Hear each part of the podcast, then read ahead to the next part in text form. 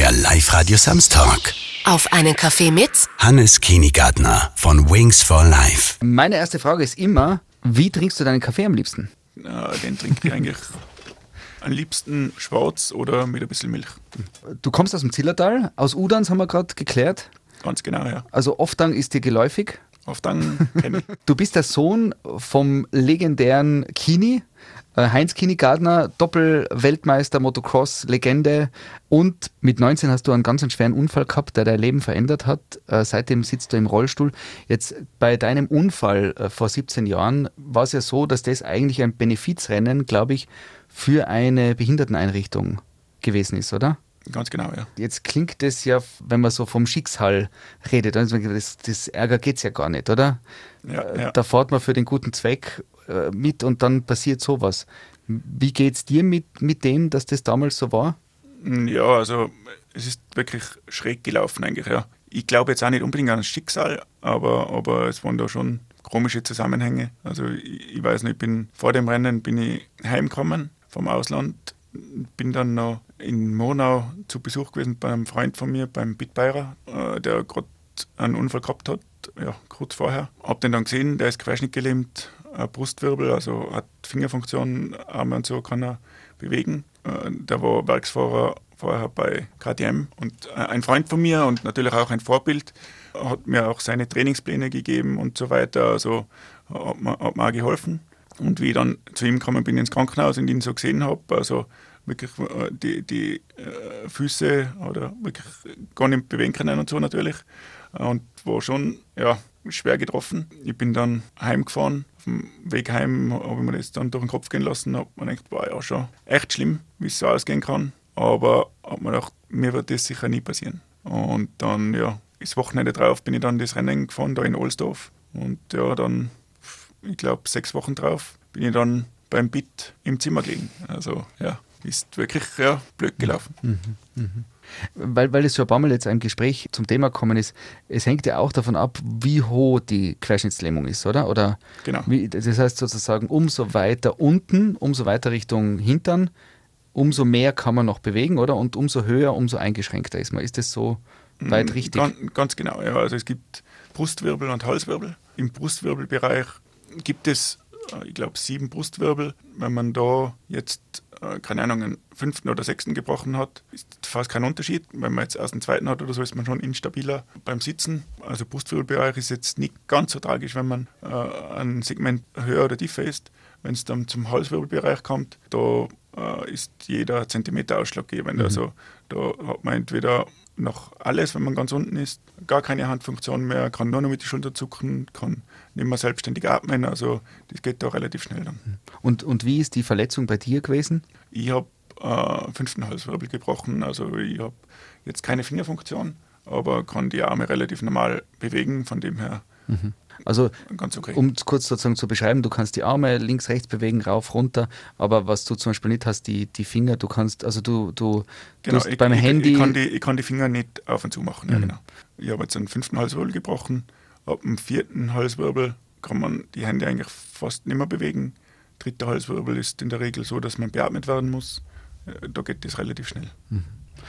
Du bist sozusagen mitverantwortlich, dass es den Wings for Life World Run gibt. Das ist eigentlich ein Lauf, wo sozusagen für den guten Zweck Geld gesammelt wird, aber eigentlich im Hintergrund geht es bei einer Stiftung darum, Rückenmarksverletzungen äh, heilbar zu machen oder sozusagen da in der Wissenschaft und Forschung weiterzukommen. Kannst du kurz erzählen, was, was ähm, hinter dieser Stiftung steht und welchen Anteil du da hast?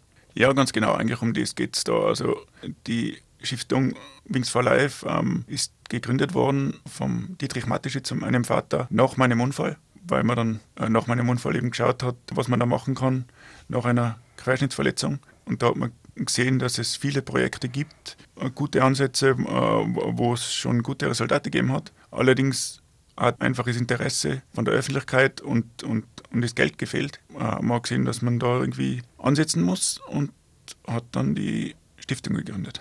Und, und, und was hat sich in dieser Zeit schon alles bewegt? Was ist da schon weitergekommen? Es gibt da überall Fortschritte, also egal ob äh, in Richtung Stammzellen, äh, Richtung Elektrostimulation. Ein großes Schlagwort ist zurzeit die epidurale Stimulation. Es, es tut sich einiges gerade in dem Bereich und es ist sehr interessant. Mhm. Es gibt den Film Ziemlich beste Freunde, der äh, Oscar prämiert war und, und, und legendär, wo es äh, auch um einen querschnittsgelähmten äh, Millionär geht. Äh, Gibt es in deinem Leben so einen ziemlich besten Freund, einen Menschen, der, äh, wenn man das jetzt in Anlehnung an den Film nimmt, irgendwie eine spezielle Rolle eingenommen hat oder einnimmt? Ja, also in meinem Fall ist das eigentlich mein Vater. Also der hat mir vom, vom Anfang an am meisten, äh, also meine ganze Familie hat mir am meisten halt gegeben und der hat mich dann, dann schon am meisten unterstützt. Also eigentlich meine ganze Familie hat mir da eigentlich schon wieder auf die Füße geholfen. Ist das was, wo, wenn du zum Beispiel sagst, auf die Füße geholfen, diese Redensart, wenn ich das jetzt zu dir gesagt hätte, dann hätte es wahrscheinlich Leute gegeben, die sagen, mal ist der äh, äh unsensibel, ja. darf ich auf die Füße heben. Ist das was, wo man dann, äh, wo so Redensarten, die dann nicht mehr erwähnt werden, weil sie unpassend sind, oder kann man darüber lachen? Na, da kann man schon drüber lachen. Also das, das, das, das, kann man immer sagen. Das passt. Wenn man jetzt irgendwie, jetzt mit, mit Wings for Life, äh, wenn man da irgendwas tun will, wenn man sich irgendwie einbringen will, das eine ist einmal mitmachen, also mitlaufen, das nächste Mal. Wir hoffen dann wieder Corona-bedingt ein bisschen entspannter, weil heuer war es ein bisschen eingeschränkt.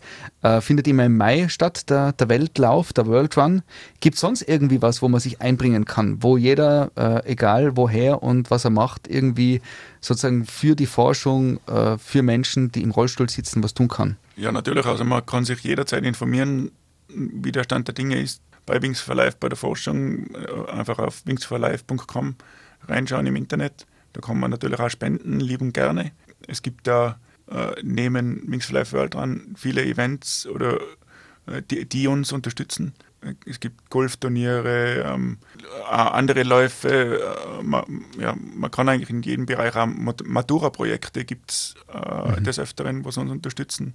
Es wird öfters da an Wings for Life gedacht und das hilft uns natürlich. Ja, jeder Cent hilft uns, also mhm. ist schon, schon sehr gut. Wie ist dir mit Corona gegangen? War das irgendwie eine, eine Einschränkung oder äh, wie ist das so für dich gewesen, die Monate, wo es total anders ja, war? Na, natürlich. Also Corona ist schon eine Einschränkung, speziell wenn man irgendwo auf Events will oder so, braucht man spezielle Tests äh, mit der Maske.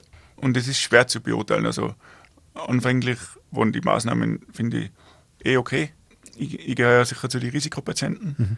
Du bist dann eh sozusagen schon eingeschränkt und gehörst dann noch zur Risikogruppe.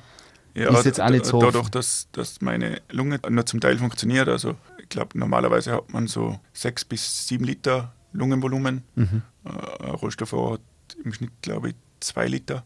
Äh, von dem mhm. her, äh, es ist, Corona ist eine Lungenkrankheit. Mhm. Und, und ähm, wenn man da so wenig Volumen hat, ist das sicher gefährlicher. Mhm.